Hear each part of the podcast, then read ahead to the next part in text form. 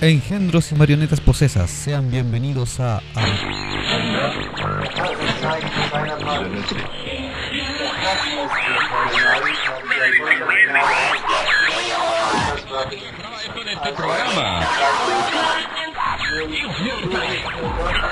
Acabas de invocar un portal hacia último conoces. Bienvenido seas a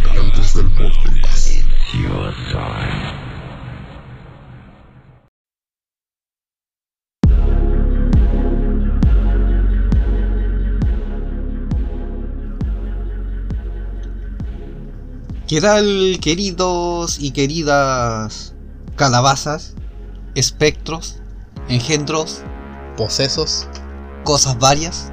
pegajosos, Oh, pega. de... Sí. Sí, elementos ectoplásmicos Julio desconocidos. ¡El Vortex! Estamos comenzando un nuevo Viernes Sábado con otro tema interesante de Halloween, Siempre es un tema interesante con el Vortex. pero estos son de Halloween. Estamos en nuestro especial de octubre, Es más interesante. el más interesante aún. Eh, ya ni sé qué fecha estamos Eh, para variar. Se supone que esto va a ser emitido estamos en el día 23. a una semana de Halloween. Sí. Queda poquito. Uh, qué lindo. Ya estoy impaciente por poner música y bailar. Sí. Después ya se viene la música de Luis Miguel cantando Feliz Navidad. Los villancicos de Luis Miguel. Ajá.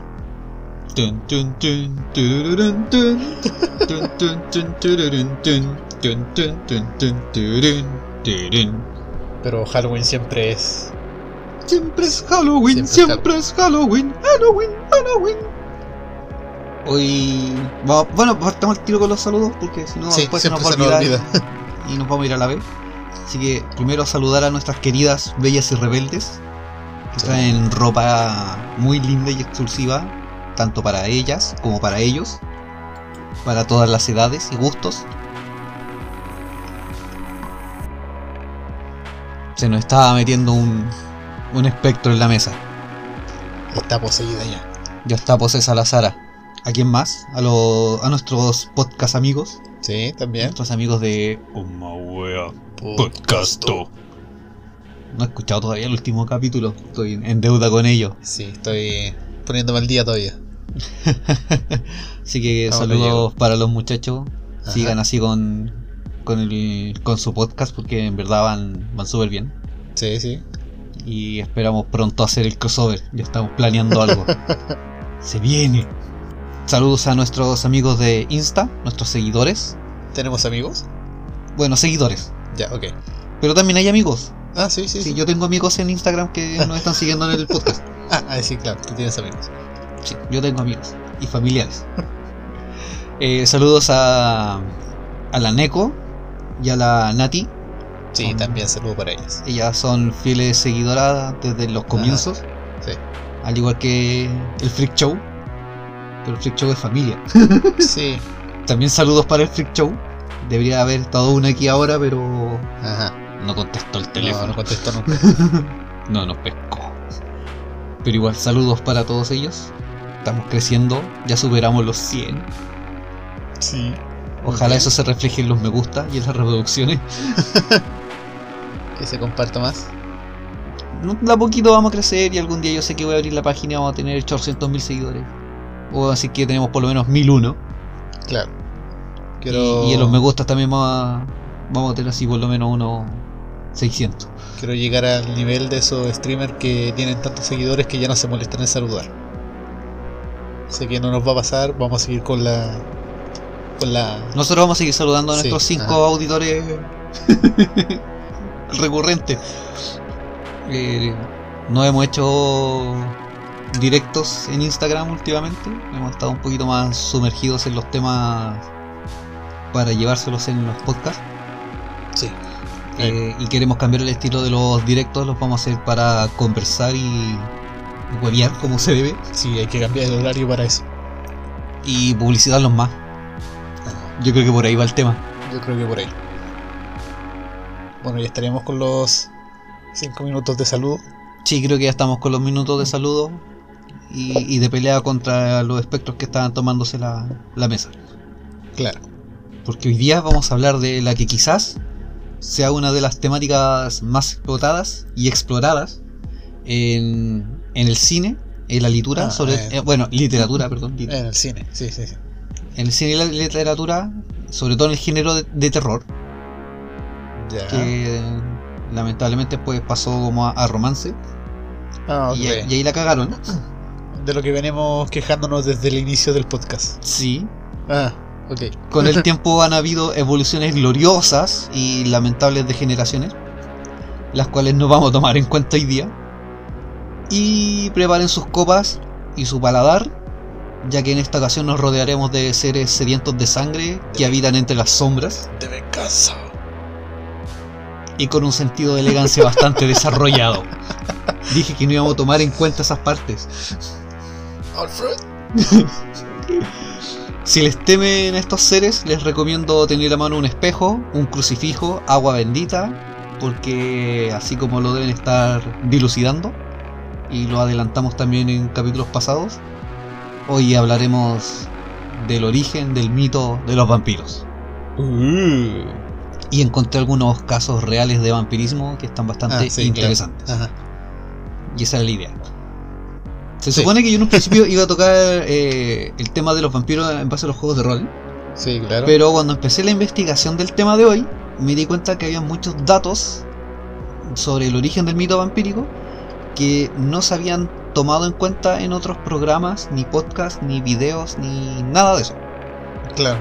Y como nuestro deber es informar al completo, y no al italiano, Para el tamaño. claro, eh, les vamos a traer estos, estos datitos para que conozcan un poquito más sobre el origen del mito de los vampiros Shubasanga. Claro, por lo general se tienden a tirar al tema de Vlad Tepes, de la Condesa Bathory. Son como los más recurrentes cuando se habla de vampirismo. y siempre como llevaba la parte más literaria. Ajá. Bram Stoker Claro. Y eso. Sí. Bueno, según las historias de folclore europeo, el vampiro habría tenido su origen en Escandinavia, querido primo. Sí. Sí. Allá la Ah. palabra vampiro se deriva del ruso antiguo y era upir. ¿Ya? No sé si realmente se pronuncia así porque no conozco de ruso ni menos de ruso antiguo. Así que lo vamos a dejar como upir. Y los primeros usos que le darían datarían del siglo XI. Antiguo. muy antiguo. Las malas interpretaciones de algunas enfermedades como la rabia, la pelagra, que es una enfermedad que provoca manchas en la piel producto de Ah, la mala ya. alimentación, Ok, ok. me pareció el vitiglo, pero este es por la mala alimentación, el vitiglo es como algo de los genes, como más genérico. Esto dio origen a las primeras historias de vampiros. Y otro factor que también ayudó a la viralización de esta historia fue el desconocimiento de los procesos de descomposición de cadáveres. Entre esto, por ejemplo, está el tema de los gases que se producen en el cuerpo. ¿Cómo eso? Los gases producidos por el cuerpo eh, en descomposición y provocaban que estos se hincharan y que también en muchos casos aparecieran hilos de sangre por la boca. Lo que esto daba al recién fallecido una apariencia de que acabara de comer. Ah, sí, sí. Esto también produjo para la época que se describiera a los vampiros como seres hinchados, o sea, recordetes, con dientes afilados y uñas muy largas. Mm, Claro, porque crecían. Sí, igual Era- tiende, era lo que se encontraba. tiende a crecer. Que todavía está como el.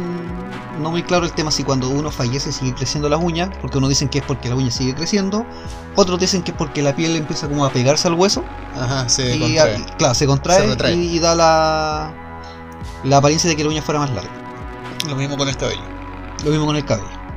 Bueno, estas creencias provocaron una serie de rituales mortuorios bastante peculiares, Sí, Para la época. mm, Incluso para la época. incluso para la época. para la época. A pesar de diversos eh, intentos de la iglesia para erradicar las creencias paganas, que raro, Sí. las historias de vampiros y el pánico que provocaba en los pueblos siguieron vigentes durante bastante tiempo. Y para evitar la propagación de estos de que estos monstruos eh, comenzaron a alterarse las tumbas de los fallecidos, a quienes se les enterraban cubiertos de ajo, semillas de amapola, eh, les clavaban espadas, cuchillos y palos por todo el cuerpo, y en los casos más extremos los mutilaban. Ah, ok.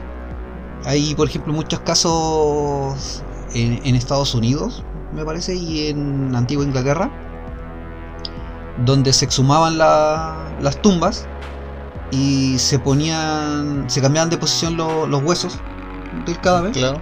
y generalmente los fémur los cruzaban eh, debajo del, del cráneo, Ah, apareciendo el primer símbolo este como de veneno Claro. o como el que ocupan los piratas, los piratas. eh, apareció de esto, de la exhumación de estos Ah. cadáveres. Bueno, hasta el siglo X, B corta, I, I, I. No, ah, hasta el siglo XVIII, los mitos vampíricos permanecieron como un problema local escandinavo. Eran solamente de ellos hasta ese momento. Ah, ya, ok. Eh, durante ese momento, Serbia estaba sometida bajo dos grandes poderes. Uno era la monarquía Habsburg y el Imperio Otomano. Ah, ya, sí. Porque hasta allá había llegado allá. el libro el libro de Dross. El libro de Dross. No fue hasta que los oficiales austriacos notaron las extrañas costumbres que tenían los, los escandinavos para enterrar a sus muertos que empezaron a documentar todo lo que veían. Empezaron a hacer dibujos, Claro. anotaciones y todo lo demás. Y rápidamente esto se convirtió en un trading topic. Empezaron después ellos a tuitear qué es lo que hacían los escandinavos con sus ritos mortuorios. Ah, y después se hizo un challenge.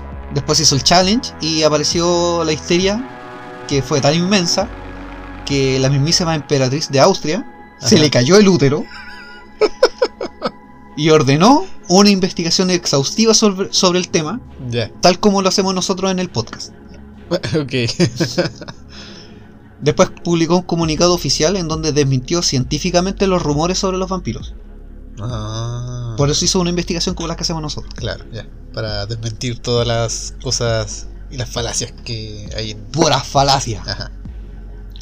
El pánico en Austria, después de todo esto, disminuyó, pero la noticia de los vampiros ya se había esparcido por toda Europa. Lo que dio origen a diversas obras literarias, tales como El vampiro de William Polidori, bueno, es John William Polidori, en el año 1819. También Carmila de Joseph Sheridan Le Fanu, o Le Fanu, en 1872. Y esta última, Carmila, fue la inspiración de Bram Stoker para la creación de Drácula Ah, en 1897.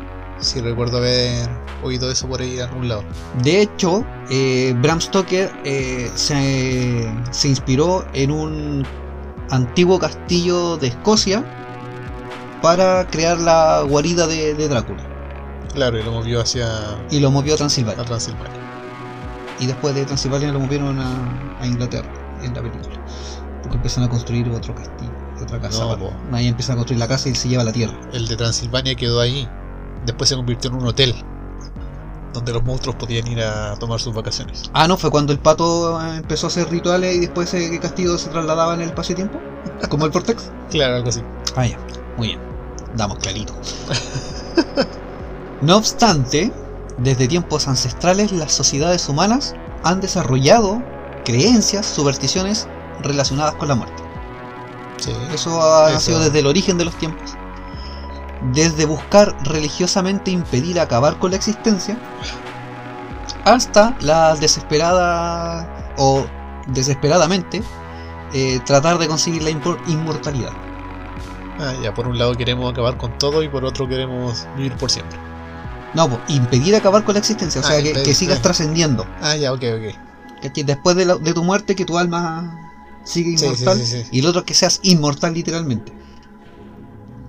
Eh, es por esto mismo que se han encontrado vestigios de seres de esta naturaleza en las creencias de las primeras civilizaciones humanas. Por ejemplo, en la mitología sumeria, existían los Utku. Ya.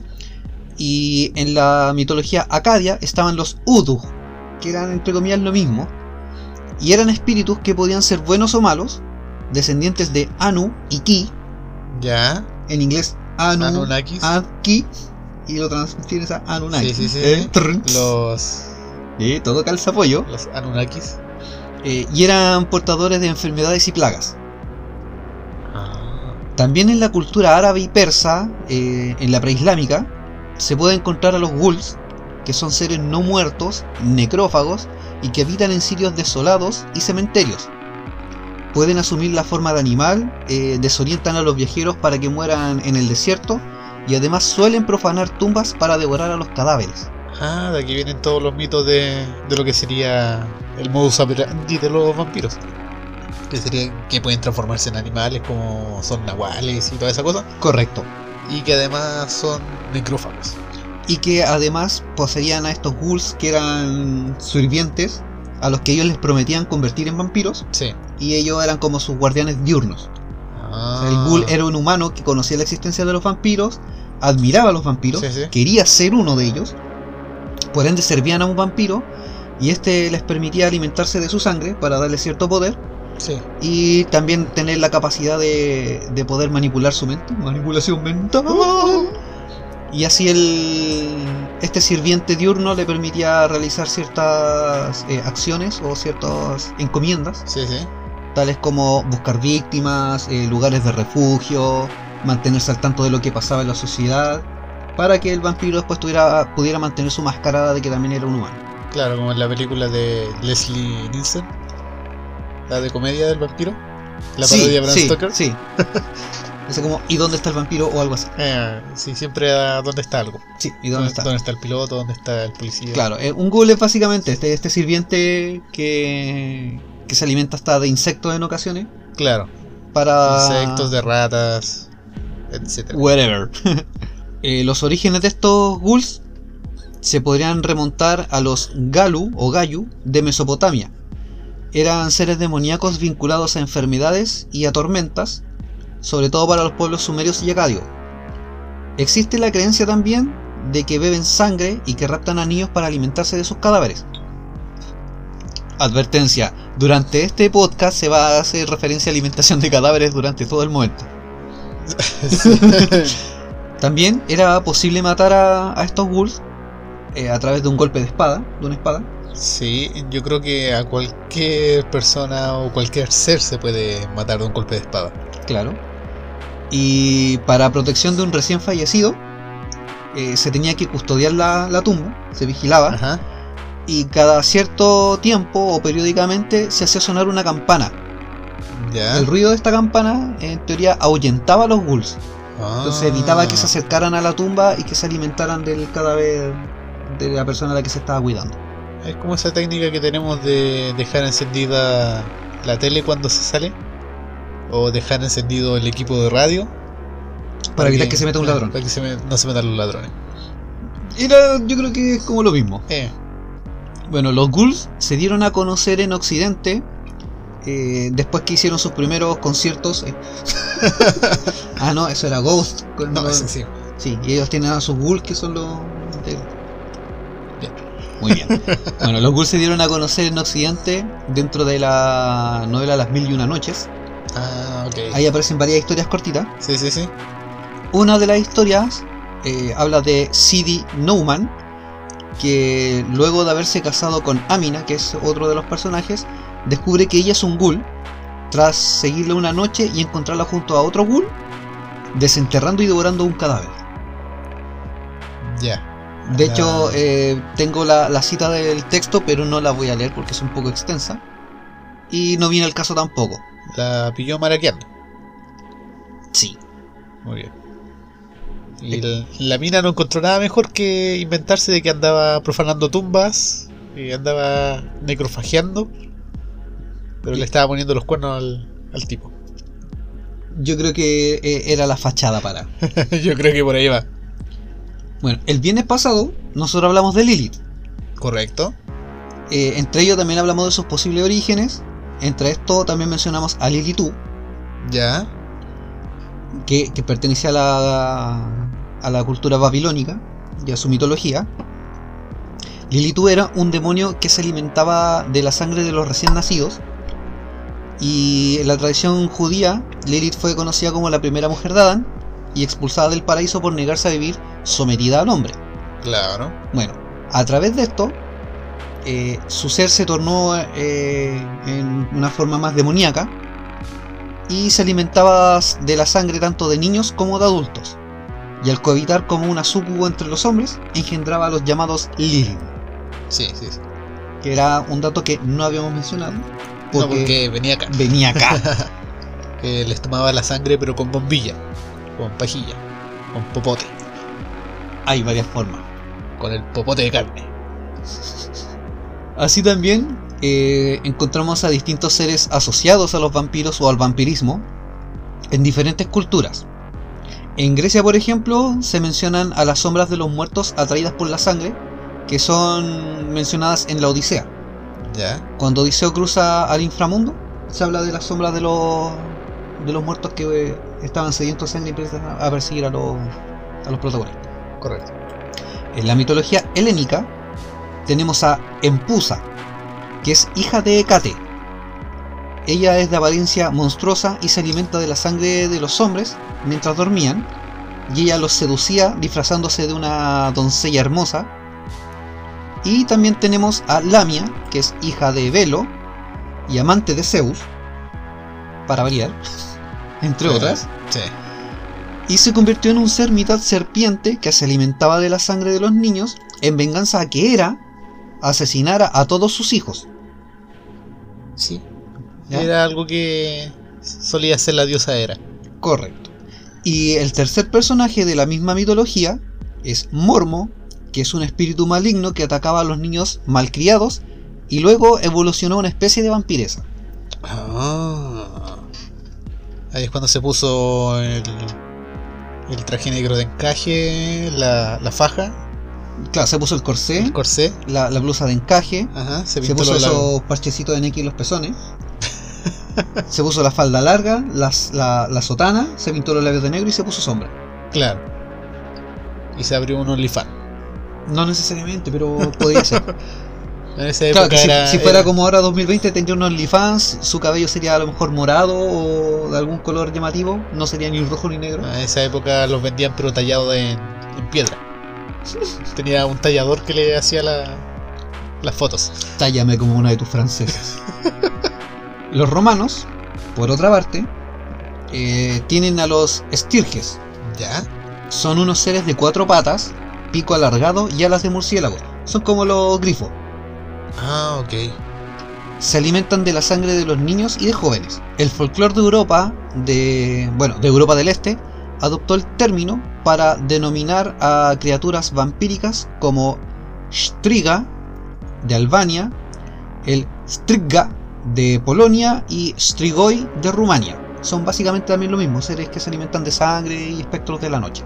Ah, el, el estirge es como un murciélago, o sea, como un, eh, un zancudo, pero de cuatro alas. Y gigante. Ajá, tiene alas de murciélago, pero parece un zancudo. Lo que pasa es que, por ejemplo, el tema de los.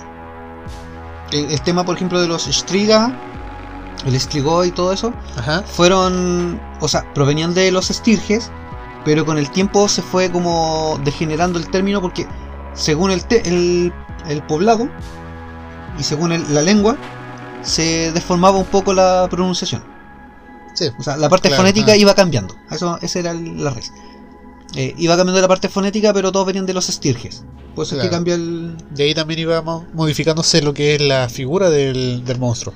Como lo he mencionado en todo lo que son los mitos y las leyendas que van pasando de generación en degeneración, Ajá, eh, se va transformando el tema porque cada uno le cambia ciertos conceptos, cierta figura eh, gráfica o física. sí, sí.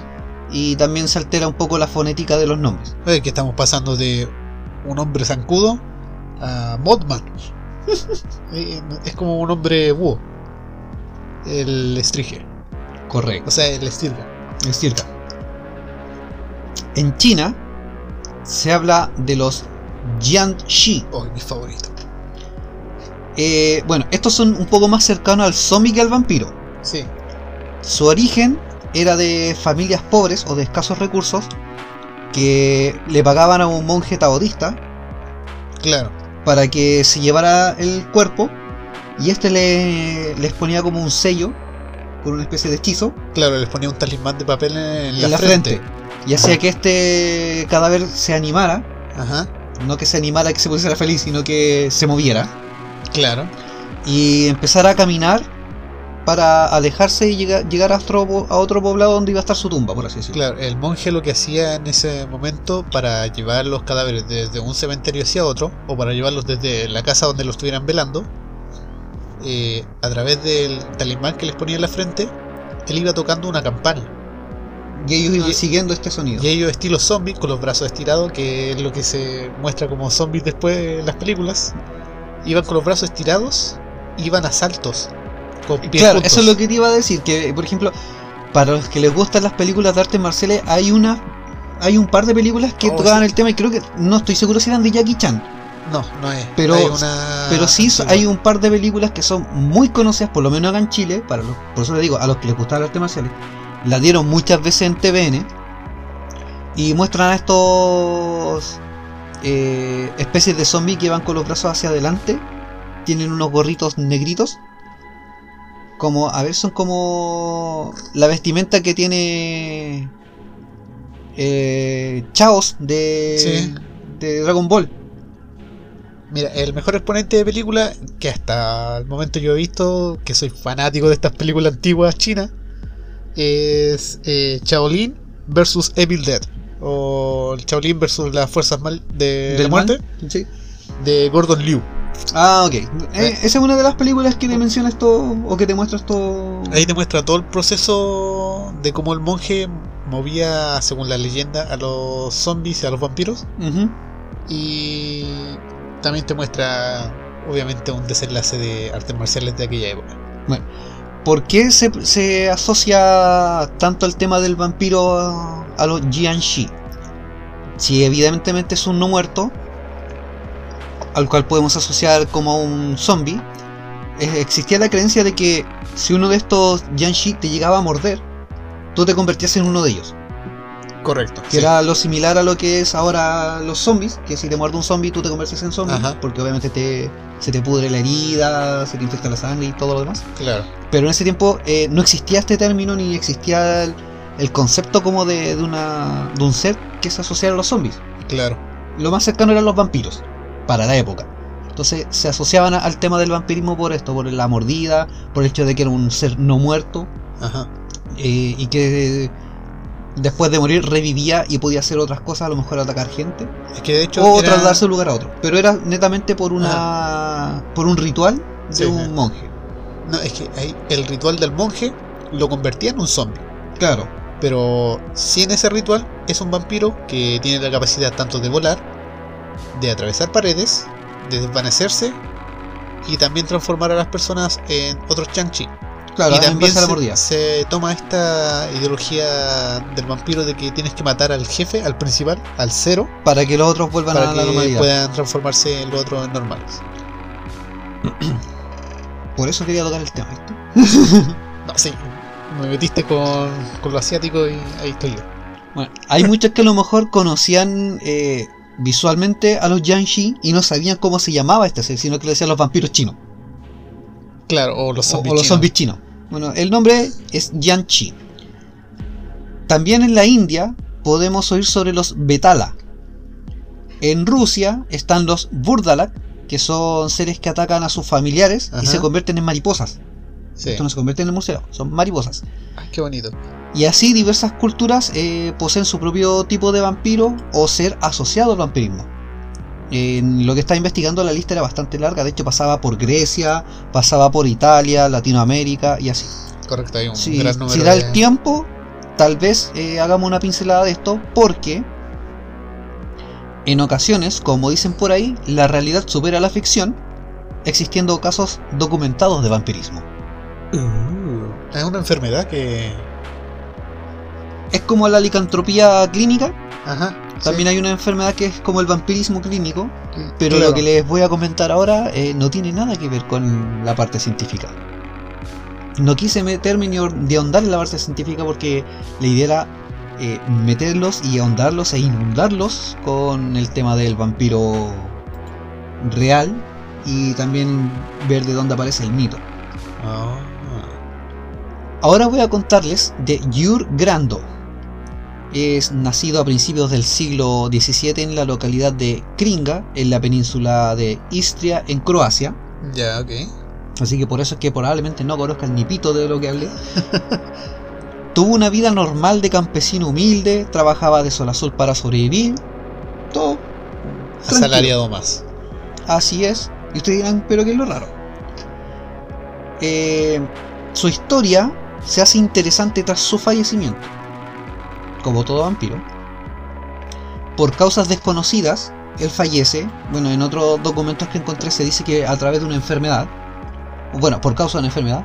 Pero él falleció en 1656. Y al poco tiempo de recibir su sepultura, este buen señor se le ocurrió la genial idea de volver del otro lado a visitar a su señora esposa Ya, o a su viuda y según los relatos de ella, su esposo la visitaba sonriente y jadeante por las noches y la sumía en un profundo sueño para luego abusar sexualmente de ella. Y además, succionarle la sangre del cuello. ok. Aterrorizó a su pueblo durante 16 años. Asaltaba a la gente, aterrorizaba a los niños apareciendo por las noches a través de las ventanas, Ajá.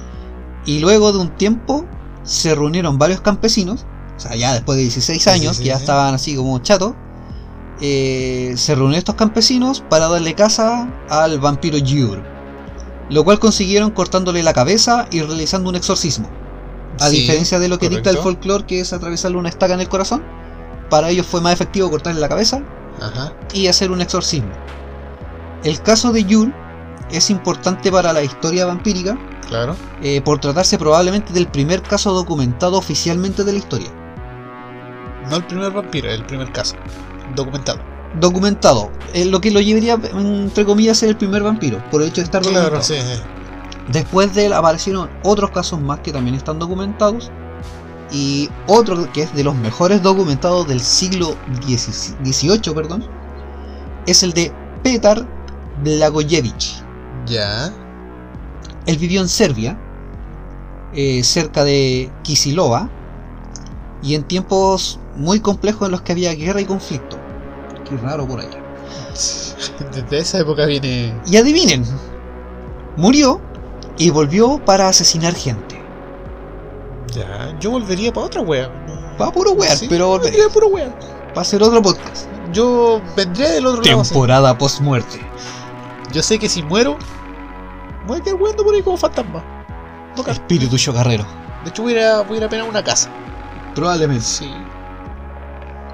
Para que me hagan un podcast. Para parecer leyendas. para, para parecer como. O, o que nuestras historia. generaciones futuras que sigan con el Vortex hablen de nosotros. Claro, algo así. Bueno, según relatos, eh, Petar volvió de la muerte y asesinó a nueve personas durante la semana siguiente a la de su muerte. Las víctimas eran encontradas en sus camas con restos de sangre, sus gargantas abiertas o aplastadas. Cero glamour como vampiro. La histeria se apoderó del pueblo, obviamente, y, y el pueblo amenazó a la autoridad local para que tomara cartas en el asunto y que se pasaran por los huevos a la autoridad municipal. Qué raro. Poco tiempo después, saltándose todo protocolo legal, eh, el cuerpo de Petar fue exhumado y encontrado incorrupto Oh, y con señales de vampirismo. lo canonizaron, No, ¿no? no. Según lo documentado oficialmente, el cuerpo fue empalado y quemado. Y debido a la gravedad del asunto que ocasionó todo este caso, eh, las autoridades superiores no tomaron represalias en contra del pueblo. Como que dijeron, bueno, si es que las cagamos en no pescarlo antes, eh, Claro. hicieron bien, sigan así. pues dale. en Escocia, son amantes de los fantasmas y otras criaturas fantásticas. Sí, correcto. Dentro de su folclore existen muchos vampiros. No es raro encontrarlos.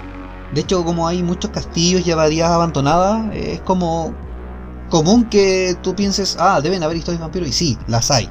Y como te decía, en uno de estos castillos, Bram Stoker se inspiró para crear a Drácula. Ya. Pero, según textos de Guillermo Newbooks, en Melrose, en el año 1138, vivió un capellán que no era para nada ortodoxo. A este distinguido sacerdote le gustaba salir de cacería a caballo junto a su jauría de perros. Ya, sí. Eh, le llamaban el cura perro ¿Por qué será? por sus excesos y su ineptitud como cura. Se dice que cuando murió no tenía otra cosa que hacer que volver como vampiro y atorme- atormentar a los ciudadanos. También se cuenta que los abades de la localidad le dieron casa y lo expulsaron de este mundo con un hachazo en la cabeza y una pira funeraria. O sea, lo quemaron. O sea, no podía volver de la muerte para atormentar, no sé, menores de edad como un cura normal. Claro, podría ser. En 1582, un respetado comerciante cayó de su caballo y su nombre era Johannes Juntius. Ya. A pesar de los esfuerzos médicos, falleció y justo en ese momento en el que él falleció o estaba pasando al otro lado, apareció un gato negro por la ventana y se posó en su cama. Según las crónicas, dos días después su espectro comenzó a aparecer por la villa de Silesia. Su visita era notada por todos debido a su horrible olor, mucho más maligno y desagradable de lo que se puede contar. A diferencia de los vampiros mencionados anteriormente, Cuntius se limitó solo a molestar a las personas. Tras soportarlo unos meses, se decidió exhumar el cuerpo, eh, lo arrojaron a la hoguera y con esto acabó el vampiro Forever and Ever. Aunque se le identificaría actualmente con un zombie, pero en esa época no existían como tal. Ya. me, sorprende esa frase eh, a pesar de los esfuerzos médicos. Bueno, estamos hablando del siglo X, no, siglo XII, O sea, eh, 1130, siglo XII. después de cuántas sanguijuelas te dais por vencido. Mira, ahora vamos a, a como a a mencionar algunos de los vampiros que existen en otras culturas. Ya, ok. Eh, por ejemplo, tenemos de que en los países eslavos, no esclavos, los países eslavos, eh, Europa Oriental, desde Rusia hasta los Balcanes, hay toda una tradición folclórica sobre el, vampiri- el vampirismo, perdón, y este fenómeno se originaba, según algunas variantes, por suicidio, por haber sido excomulgado antes de morir, Ya. por ser enterrado sin seguir los ritos correspondientes eh, o por haber sido concebido en ciertos días. Como lo que se dice Como- realmente el séptimo hijo del séptimo hijo Ajá. o nacer en un día El X hombre lobo. con- Claro, El séptimo hijo del séptimo hijo. claro, pasaba con el hombre lobo, pero anteriormente también pasaba con el vampirio, con el vampiro.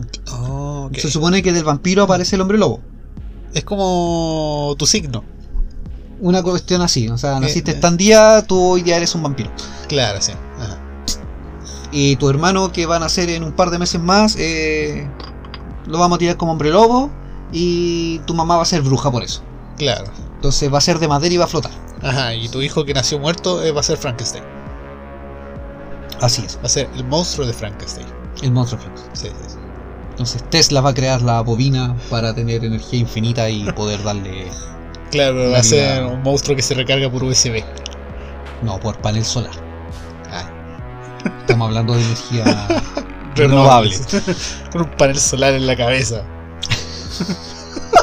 Bueno, para Frankenstein por eso porque para arriba la cabeza es plana. Claro. Excepto en las versiones nuevas que ya lo están haciendo muy humanizado. Sí, sí. Otra de las versiones del por qué podrías nacer vampiro es por profanar una festividad religiosa o si un gato saltaba sobre una tumba o se ingería carne de oveja que hubiera muerto por un lobo. ¿Ya? O sea, todo esto que te mencioné, más lo anterior an- al, al paréntesis circunvirúmbico, ¿Ya? eran posibilidades de que tú ¿Qué, aparecieras como ¿Qué vampiro. culpa tiene el gato? ¿Por qué que un gato salte sobre la tumba te convierte en vampiro? Weón, se murió Cuntius y cuando el loco estaba pasando el umbral y empezó a seguir la luz, se metió un gato por la ventana, se le subió a la cama y el bueno apareció a los dos días después y empezó a hueviar. Bueno, si los gatos son asociados en, en la magia En con... todas las culturas y sobre todo en la magia y en nuestras creencias, el gato está asociado como a al custodio de la puerta entre el otro mundo y el- este mundo. Claro, de- sea, ellos son los únicos capaces de, de atravesar. Ajá, sobre todo de la cultura egipcia. Que era Sobre todo la cultura egipcia. muy tratado eso de que Bastet traía las almas y todo eso. Ajá. Muy bien. Y Anubis era el que estaba en las puertas. Sí, pero ese era perro. Era un chacal, no era un perro. Es un cánido. Es un cánido. Eh, entre las respuestas o como respuesta a la amenaza de los vampiros, los pueblos eslavos idearon diversas soluciones. Formar un surco alrededor del pueblo con una yunta de bueyes, eh, dirigida por dos gemelos. O sea, tenía que ser todo muy específico. Clavar en el suelo de la casa de un fallecido un clavo y romper un huevo.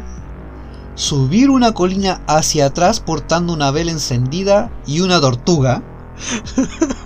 O rodear una tumba con un hilo rojo de lana y luego quemarlo. Ser un exorcista de, de los siglos 13, 14, 15. Era fácil. Weón, Es mi sueño, es mi trabajo perfecto. Inventar un montón de weas que te sacáis de los huevos. Es un montón de rituales con lo que me así. Pero ¿te imagináis volver a esa época sabiendo lo que sabes ahora sobre magia? Así. Ah. O como diría Rafael Anera, ah, ah, ah, ah, ah. Puta, los micrófonos no están en estéreo, si no sería más chistosa la wea. Quiere hacer un exorcismo, mira. Eh, tome ese cuchillo. Va a tomar esa banana. Va a tomar dos naranjas. las va a partir a la mitad. Va a tomar ese ají. eh, importante, el ají tiene que ser rojo. Le va a sacar las pepitas. lo va a esparcir en la mitad de la naranja cortada. Se lo, va, se lo va a frotar por el asterisco. Y tiene que gritar exactamente en si bemol. Así va a espantar al, al vampiro que está acechándolo.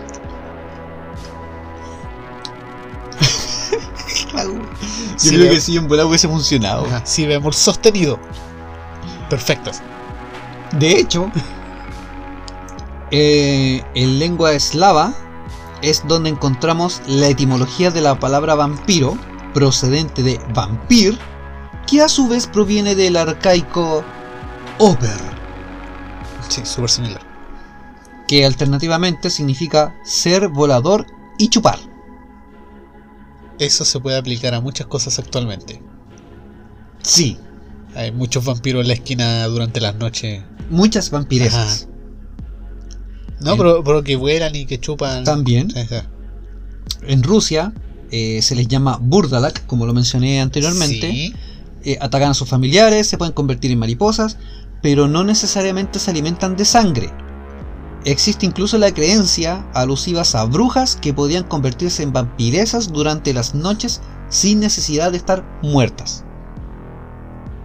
Ya, ok, sí. ¿Cachaste Sí, el sí, enganche ahí? Ajá, ajá. Vampiro, Bien, bien, bruja. eh. Ah, ah, ah. Nos lo vamos a enganchar mañana también. Sí. Los vampiros comienzan en Serbia como una sombra que, alimentándose de sangre, puede asumir una forma humana e incluso procrear. Así los hijos de los vampiros pueden detectar a otros vampiros. Ah. En Albania podemos encontrar una vampiresa que se le llama Striga, Ya, sí. se convierte en insecto volador Mothman, para absorber la sangre de los niños, causar graves enfermedades y llevar a la muerte. Eh, lo típico. En la Sí. tradición albanesa generalmente son mujeres de rostro desfigurado. Oh. O sea, igual tenemos para clasificar vampiros, tenemos lo que son vampiros lilianos, lo- los vampiros zombies Y los vampiros que brillan. Que buscan venganza. Te dije que eso no lo íbamos a tomar hoy día en cuenta. Yo soy venganza. Shut up. Marvel.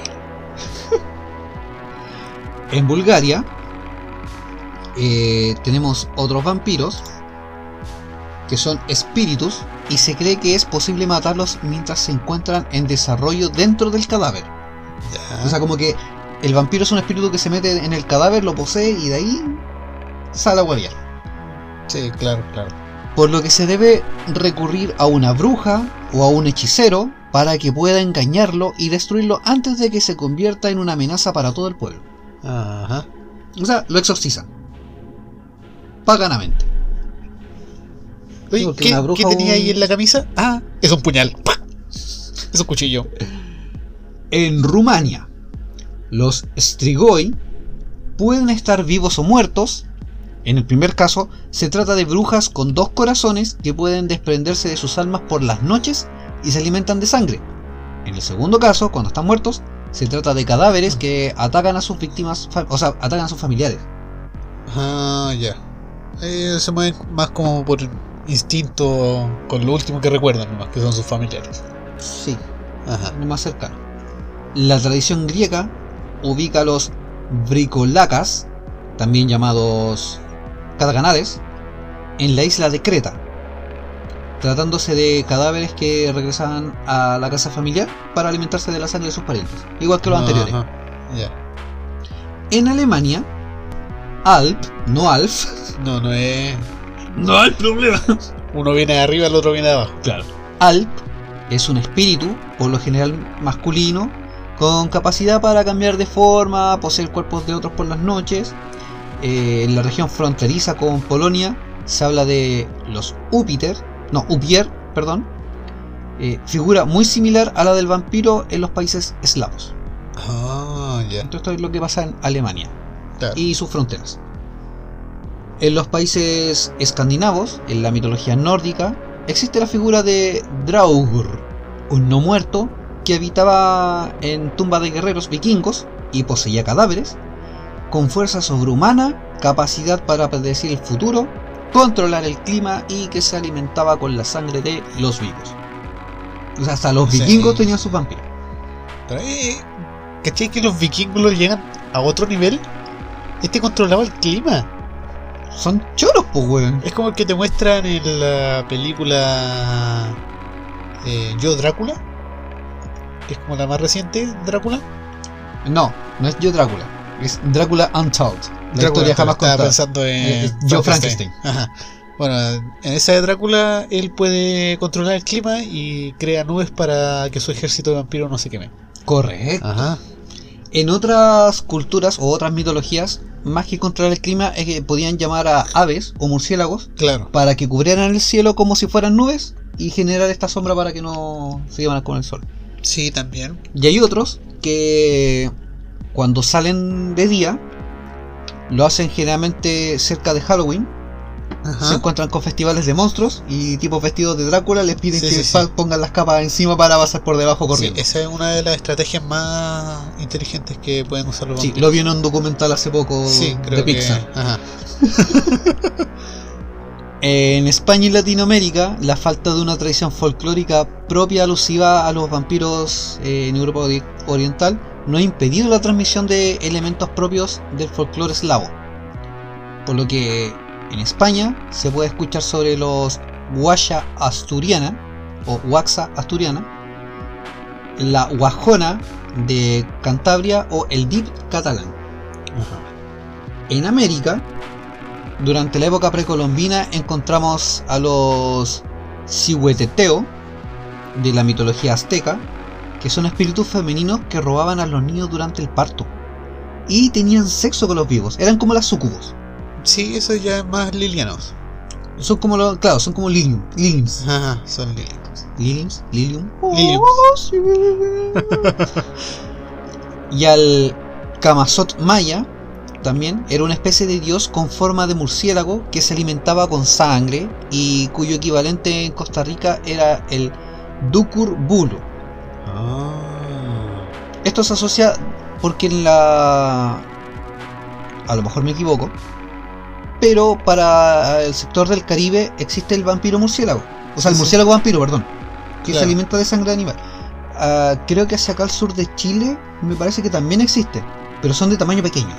Sí, eso ya viene, viene En por la cultura precolombina, donde se tenía la creencia, como también hablamos anteriormente, de los nahuales, y tenían estos animales que representaban ciertas cosas o cierto poder específico. Claro. Eh, en- lo que pasa es que todos estos seres que o animales que habitaban de noche o que su su su vida normal era nocturna eh, eran asociados en muchas ocasiones al mal, Sí, a correcto. lo negativo.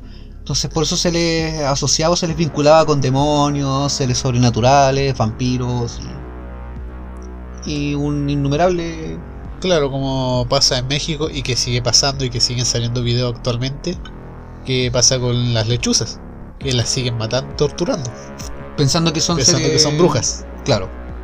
En Brasil también existe la creencia sobre el vampirismo o similar.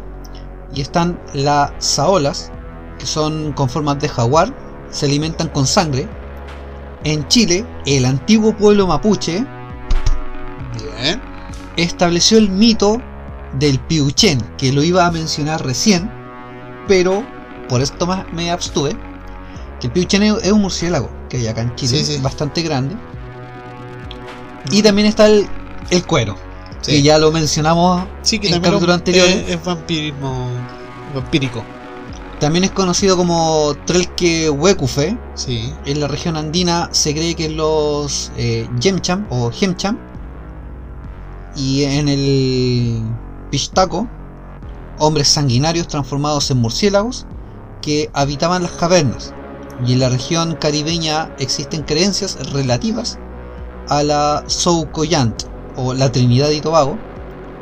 Eh, Bueno, en Trinidad y Tobago Trinidad y Tobago.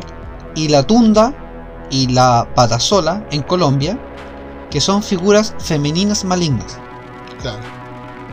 Toda esta mitología femenina que relaciona hacia el mal, generalmente la, la tienen como hacia el vampirismo porque se alimentan de energía vital del hombre, ya sea la fuerza del semen Sí, o sí, sí. de la sangre. Eh, En Brasil entonces tienen dos tipos de vampiros. Porque ahí tú nombraste uno que tiene forma de jaguar, pero también eh, hay uno que es llamado el jaracaca, ¿Ya? que es un vampiro de origen brasileño que tiene una forma de serpiente.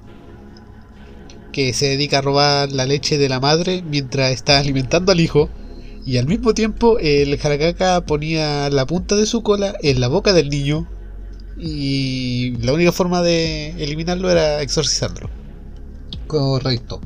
De hecho, eh, dentro de los ritos como para eliminar el vampiro, está el tema del exorcismo, Ajá. porque también se asociaba como al demonio. Claro. al tratarse de un espíritu maligno. Entonces estaba el tema de exorcizarlo, después de que obviamente se, o se le enterraba una estaca en el corazón, o se decapitaba. Claro, decapitarlo era la, la que más se usaba. La otra que hacían era que todo cadáver que fuera enterrado era enterrado boca abajo. Para confundir al, al muerto cuando quisiera revivir. ¿Qué es lo que decía la- el otro día que yo decía que parecían como vampiros mamados, porque hacían flexiones tratando de empujar la puerta? Imagínate uno estilo Kill Bill tratando de romper la, la puerta para escapar. Y llega hasta China Pues sí. se convierte en Pontiac. Eso en Jiangxi. En, en un libro llamado El siglo de las luces, no, perdón, durante el siglo de las luces, ¿Ya? en la enciclopedia de la época se incluyó una definición del término vampiro. Y cito. Vampiro es el nombre que se le ha dado a pretendidos demonios que se succionan durante la noche la sangre de cuerpos vivos y la llevan a cadáveres en los que pueden verse la sangre salir de la boca, nariz y oídos. El padre Calmet hizo sobre el tema una obra absurda de la cual no se lo hubiera creído capaz, pero que sirve para demostrar hasta qué grado el espíritu humano se deja llevar por la superstición. Eh, Don Calmet era un sacerdote Sí. Y él hizo también escritos sobre las distintas creencias, entre ellas el vampirismo, en, en una obra que él escribió en 1746. Y él se refería de esta manera a los vampiros. Cito, los vampiros son hombres muertos desde hace un tiempo considerable que salen de sus tumbas e inquietan a los vivos, les chupan la sangre, se les aparecen, provocan golpes en sus puertas y en sus casas, y, en fin, a menudo les causan la muerte. Se les da el nombre de vampiros o upires, que en eslavo significa sanguijuela. Bueno, sí. Y ahí tienes como un- una raíz más fidedigna de Ajá. dónde viene la palabra vampiro y qué significaría. Bueno, sí, se asocia mucho a las sanguijuelas con los vampiros. Y estoy pensando en la aplicación de los vampiros en la medicina. Porque en el siglo XV se usaba mucho la sanguijuela para extraer los fantasmas de la sangre. Podríamos usar vampiros. Sí. Eh, Podría ser así como los primeros doctores. Eh, por otra parte, estaba Voltaire, que en su diccionario filosófico de 1764 se refiere al tema del vampirismo de la siguiente manera. Y cito, los vampiros eran muertos que salían del cementerio por la noche para chupar la sangre de- a los vivos, ya sea en la garganta, vientre, y que después de chuparla se volvían al cementerio y se encerraban en sus fosas. Los vivos a quienes los vampiros chupaban la sangre se quedaban pálidos y se iban consumiendo. Y los muertos que la habían chupado engordaban, les salían los colores y estaban completamente apetitosos. En Polonia, en Hungría, en Silesia, en Monravia, Austria y en Lorena eran los países donde los muertos se daban estos banquetes. No se oía hablar de vampiros en Londres y menos en París. Confieso que en estas dos ciudades hubo eh, agiotistas, usureros, gente de negocios que chuparon a pleno día la sangre del pueblo, pero de ningún modo estaban muertos, aunque sí corrompidos. Esos verdaderos chupasangres no moraban en los cementerios, sino en palacios muy agradables. Eso ya es una crítica social hacia los altos mandos. Y que eso puede aplicarse a cualquier época, incluso hasta la actual. Siguen habiendo vampiros. Pero aquí te, te narra lo que eh, eh, lo que se presumía de, de por qué eran vampiros, que seguían teniendo el color sano en la piel, que era porque la sangre se agolpaba en la cara y tenían las mejillas rojas, y porque estaban hinchados por el proceso natural proceso de de descomposición. Que es lo que mencionaba al principio de- del programa. eh, el desconocimiento del proceso de descomposición y el desconocimiento de ciertas enfermedades provocó que aparecieran estos mitos vampíricos. Claro. Obviamente fue muy atractivo después para el tema literario. Cuando apareció y obviamente la emperatriz austriaca ya desmintió de manera científica todo el tema, eh, fue demasiado tarde. po. Porque el, el rumor se esparció rápidamente, como suele ser. Y obviamente ya después alguien tomó la idea y dijo, ¿y si escribo una novela al respecto? Sí, obvio. Y ahí fueron las primeras novelas que aparecieron hasta que después Bram Stoker tomó eh, como referencia a Carmila y escribió su novela de, de Drácula. Y al poco tiempo, eh, un estudio alemán como que adaptó la novela de Bram Stoker y aparece Nosferatu. Sí, ya. ¿Y cómo lo hicieron? Ellos cambiaron los nombres de los personajes. Claro. y alguno que otro as- aspecto de la novela, llegando a una eh, película totalmente un, un poco distinta, pero en la raíz lo mismo. Y esto fue lo que hizo de que Bram Stoker con su novela Drácula eh, se hicieran famosos. Sí, sí. Bueno, que era un monstruo, o sea, como lo presentó en el libro, era lo que actualmente es Crepúsculo para los ado- adolescentes. En esa época era eh, eh, Drácula para los góticos. Primo, Creo que vamos a perder la mayoría del público con la comparación que acabas de hacer. Me siento ofendido. Me retiro indignado. Lo siento, bueno, me voy con Pero pásame la chela. me llevo la cerveza. Pero a grosso modo sí. Hay que tomar en cuenta que en la época que, por ejemplo, es un tema que podríamos tomar después, eh, en otro capítulo posterior a, a octubre, o a lo mejor sí se podría tomar en octubre. El tema de la aparición de la literatura de terror. Claro. Es un tema que yo por lo menos no he escuchado mucho que se hable en, en blogs o en videos de YouTube o en algún otro podcast que yo haya escuchado. No lo he escuchado hasta ahora, no digo que no se haya hecho. Yo no lo he escuchado. Pero sí de- eh, creo que es importante tomar en cuenta eso también, la, la aparición de la literatura de terror en ciertas épocas de, de la humanidad. Claro. Hay que tomar en cuenta que cuando apareció, por ejemplo, la novela de, Franz, de Frankenstein, que es escrita por una mujer, Sí, sí, sí. fue en una época donde era todo escrito por hombres. Claro. O sea, fue como la primera mujer escribiendo de terror. Y de hecho creo que le sugirieron a ella cambiarse de nombre. Sí, le sugirieron usar un nombre de masculino por, por lo mismo, porque O sea, no iba más, a ser que, leída. más, que su, más que un nombre masculino o ocupar un seudónimo, ocupar solamente las iniciales del nombre. Sí, también. Y solamente el apellido. Como lo hace eh, Rowling de J.K. Rowling. J.K. Rowling. Y muchas escritoras. Lovecraft. No, pero ese es Howard Phillips. Sí, pero se le, siempre sale como HP. Te ahondaría mal el tema, pero me voy a desviar mucho y lo vamos a dejar para el otro capítulo mejor. Pero el tema de, de a veces de estos seudónimos que ocupan las iniciales es porque a veces suena más cool. Claro. El tema de las iniciales, como por ejemplo HP Lovecraft. HP Lovecraft, a escuchar Howard Philip Lovecraft. Ajá.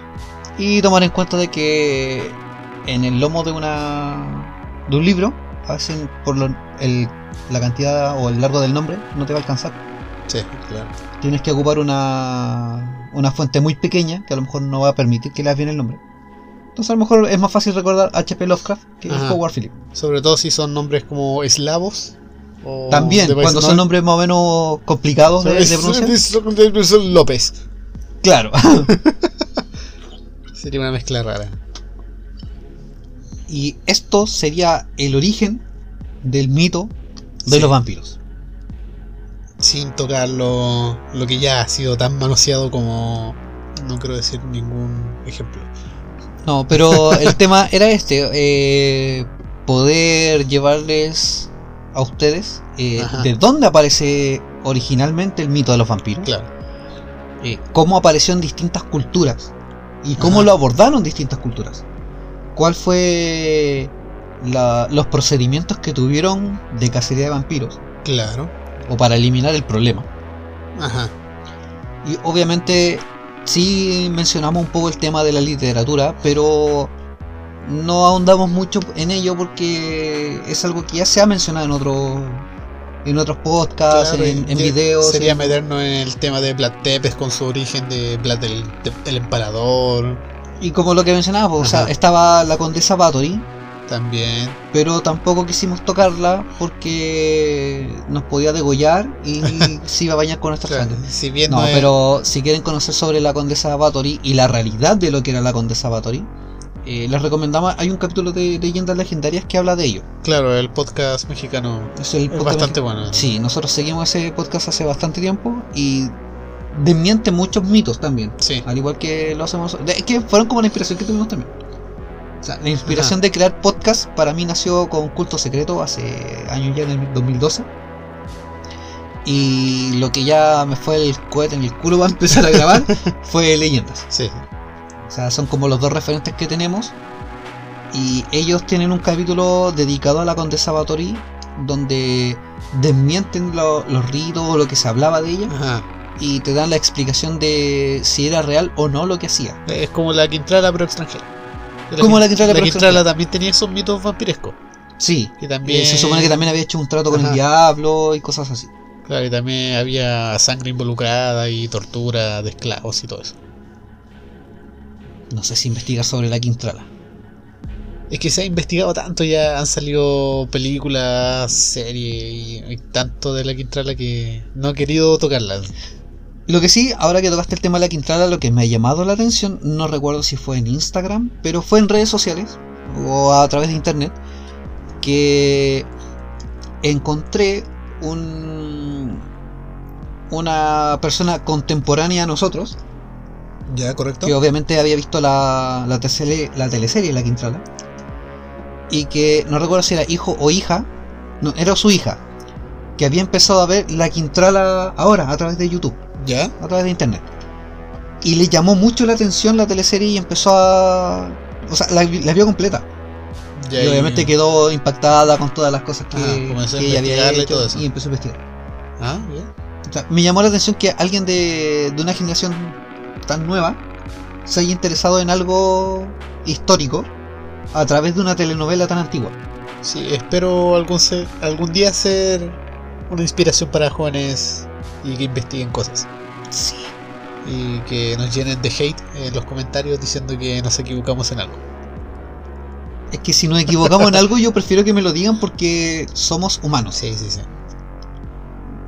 Por eso es que igual evitamos Wikipedia. Porque sabemos que ahí sí nos podemos equivocar. Yo evito Wikipedia con todo. Y si uso Wikipedia, me respaldo con otras 28 páginas más. Es que generalmente, por ejemplo, ahora para este tema, como te dije que encontré demasiada información, habré investigado en al menos 5 o 6 páginas para ver que el- la información coincidiera. Sí, correcto. Entonces cuando me di cuenta de que le- efectivamente habían pequeños detalles los que cambiaban, que eran como lógicos que podían cambiar, preferí respaldarme de eso. Sí, sí. Por ejemplo, la, la primera historia que, que conté de- del primer vampiro de la historia, Ajá, supuestamente, sí, el primer caso documentado, en una página me decía que había muerto de causas desconocidas y en otra ha causado una enfermedad. Sí. Entonces, preferí quedarme como en la enfermedad que era a lo mejor desconocida para la época. Sí, mejor. En ambos casos no te mencionaba cuál fue la causa real de su muerte, Bueno, pero los otros datos que habían sí coincidían perfecto. tomando en cuenta que en esa época la gente se moría por cualquier cosa. Hasta porque sí. Claro, sí. Me muero por resfrío, por. eh, Por, ébola por ébola, por una gripe, porque sí, por si acaso. y por peste negra. Ajá. y, y- y cáncer. Claro, y porque los otros se murieron, yo también voy a morir. Yo sigo la masa. Sí. Bueno, y si, Ya. si tus compañeros se mueren de peste, ¿tú también te vas a morir? Sí, nos, morimos todos. Me, me catalogo de brujo. Claro. Bueno, ya creo que han quedado más informados sobre el origen del mito vampírico. Ha sido un tema casi obligatorio en este especial de Halloween. No podíamos dejarlo de lado. Pero obviamente preferimos hablar antes de los zombies. y espero lo hayan disfrutado. Ya hemos hablado de casi todos los monstruos clásicos. Faltan las momias Faltan las momias. y, y sus maldiciones. Sí. También vamos a desmentir algunas cosas. Hay mucho en la lista. No, de hecho, vamos a hablar hasta de cosas de fuera de este mundo. Perfecto. De ahí arriba. De Dios. No, me refería al segundo piso. Ah, más arriba de Dios. Sí. Eh, Keanu Reeves. Oh, sí. No me lo pueden negar. Y si lo niegan son infieles. Sí. Chicos, espero hayan disfrutado nuevamente, lo reitero, lo repito. Hemos llegado al final de este capítulo. Sí, muy bien. Fue para mí bastante grato investigar este tema. Fue grato escucharlo. Para mí fue grato que Jumi tuviera conocimientos y pudiera compartirlos y tuviéramos no un debate sino una- un apoyo y conversación Claro, una retroalimentación. retroalimentación Ajá. del capítulo así que también esperamos su retroalimentación esperamos sus comentarios en nuestro insta eh, sus me gusta compartan el podcast sí, por favor. eh, estamos llegando a, a más gente y es grato. Eh, de hecho tenemos, como dijimos, ya sobre 100 seguidores, pero nos gustaría que esos seguidores se, re- se replicaran en, Claro. en los me Ah. gusta o en los comentarios. Y hasta ahora nadie ha respondido a la pregunta que hicimos del No. concurso. Nadie se quiere ganar nuestra mascarilla. Sí, nadie nos quiere. Pero las vamos a poner a la venta y te apuesto que todos las van a querer. Sí, ya hay algunas. Ya pedidas. tenemos varias pedidas, eh, ya tenemos definido el precio, así que si quieren saber de esto, visiten nuestro Insta, vamos a subir nuevamente las fotos de las mascarillas para que estén protegidos con nuestro sigilo Sí, y para que todos sepan que ustedes se culturizan semanalmente con nosotros. claro. Cada, que- cada, cada mascarilla va a ir respaldada por un ritual personal donde nos vamos a desnudar en el bosque, vamos a prender una fogata y vamos a bailar alrededor de la mascarilla. Sí, y la vamos a Ah. proteger con energía Sí, seminal. Correcto. Así como toda sociedad secreta tiene que ser, pues tiene que haber semen. va, si no, va a ir toda estucada con el mecoplasma. Claro, va a haber mecoplasma, no semen, va a haber mecoplasma. Chicos, ahora sí, nos despedimos. Hasta chao. Hasta chao.